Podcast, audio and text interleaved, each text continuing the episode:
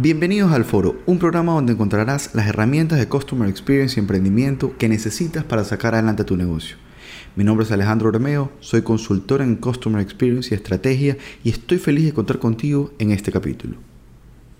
Hoy todas las organizaciones están hablando del Customer Journey como una de las herramientas más importantes para poder generar experiencia de cliente. Y por supuesto, estoy totalmente de acuerdo. Debemos saber qué es y para qué sirve. Y el Customer Journey no es más que conocer exactamente, exactamente, todo el recorrido que tiene el cliente en nuestro negocio. Desde que nos quiere empezar a conocer, nos compra e incluso después de que nos compra. Y saber realmente todo cómo lo vive. Todo. Y el nivel de importancia de cada interacción que tiene. Eso es determinante. Hoy vamos a contar la historia de, un, de Juan que quiere comprar un seguro de vehículos. Juan decide comprar su vehículo, un carro. Cuando se va a comprar un carro, todos los amigos le empiezan a decir, oye Juan, necesitas comprar seguro para tu vehículo. Y unos amigos le dicen, yo conozco un amigo que vende seguros, otros le refieren a otro, y Juan empieza a averiguar todas las empresas que venden seguros. Se mete a todas las páginas web, se mete a las redes sociales de todas las empresas que vendan seguros y empieza a ver empiezan a, escribir, hola, ¿tienen seguros? Tengo este carro, este carro me va a comprar, ok, denme información. Y desde ahí empieza el recorrido. Cuando le empiezan a dar información, cuando empieza a ver cómo se vende la organización, cómo le escriben, cómo lo saludan, desde ahí empieza todo. Él empieza a averiguar, recibe información y empieza a comparar opciones. Ok, mira, esta opción tiene estas características, esta opción tiene otras características, para poder tomar una decisión cuando decide qué tipo de seguro va a contratar, ya empieza, ya decide, ok, necesito seguro, voy a comprar este seguro. Y quizás lo puede comprar a dos o tres proveedores. Los cotiza, trata de negociar, busca un mejor precio y compra. Se decide. Ok, vamos a comprarlo. En este proceso de compra hay un tema. Firma de contratos, se piden documentos, todo este proceso de compra puede ser extenso. El pago, lo llaman, lo visitan, te van a cobrar con la tarjeta de crédito, tiene el link de pago en web. Todo es este parte de este proceso de compra. Hay un papeleo, etcétera, hasta que por fin Juan tiene su carro asegurado y empieza a recorrer las calles. En ese momento, Juan no había necesitado el seguro durante seis meses.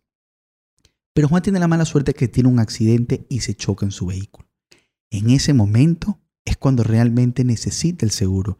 Y este momento, que es un punto de dolor, ¿por qué es un punto de dolor?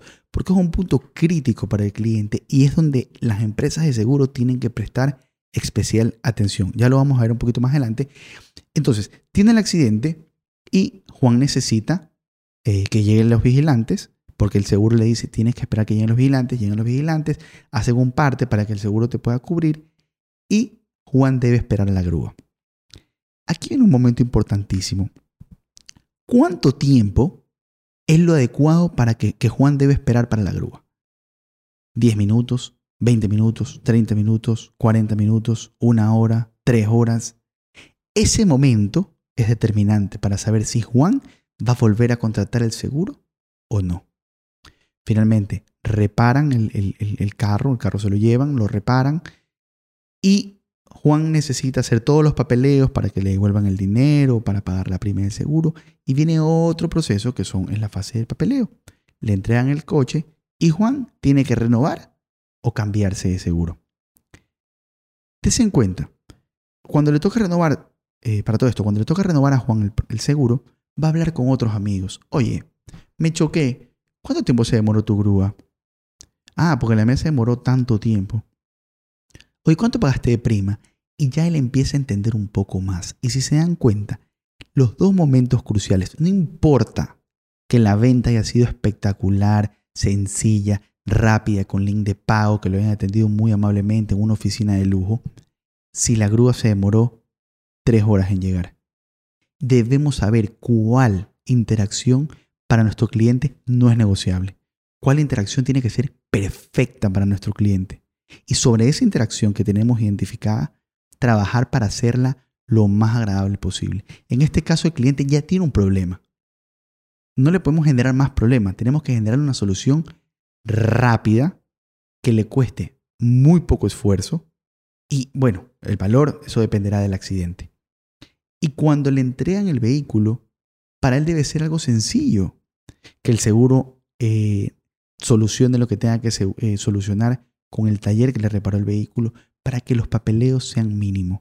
Recuerden, el tiempo y el esfuerzo que tiene que hacer el cliente o esperar el cliente son determinantes en la experiencia del cliente. Debemos tenerla súper mapeada. Es por eso que el recorrido y la interacción y el, grado de importancia de la interacción son claves en el Customer Journey. Háganlo en su organización, ténganlo perfectamente mapeado y sobre cada punto, ejemplo, proceso de compra, sobre ese proceso de compra, debemos tener delimitado todo. ¿Qué se le va a decir al cliente? ¿Cuánto? ¿Cuánto tiempo va a esperar para que le contestemos? El contrato, qué formato tiene el contrato, es sencillo de leer, es muy complejo, tiene que manejar hasta nuestra oficina o un mensajero lo va a visitar, el pago es un link de pago, ¿cómo funciona? Todos esos detalles son parte del, del, Customer Journey del cliente. Cuando va a averiguar de nosotros, ¿qué impresión tiene? ¿Cómo lo atienden? ¿Qué le dicen? Luego le contestan rápido, un minuto, dos minutos, cinco minutos. ¿En cuánto tiempo está dispuesto a esperar el cliente sin que cotice en otro lugar? Tener mapeadas las interacciones nos va a ayudar a definir realmente nuestro Customer Journey y poder seleccionar esas interacciones sobre las cuales podemos profundizar y perfeccionar y no dar cabida que sea discrecionalidad de ninguna persona en nuestra organización cambiarla. Recuerden, el cliente es lo más importante de nuestro negocio y las decisiones se deben tomar basado en lo que él quiere y en lo que él opina, no en lo que quiere el dueño de la organización. Nos vemos en una siguiente cápsula del foro.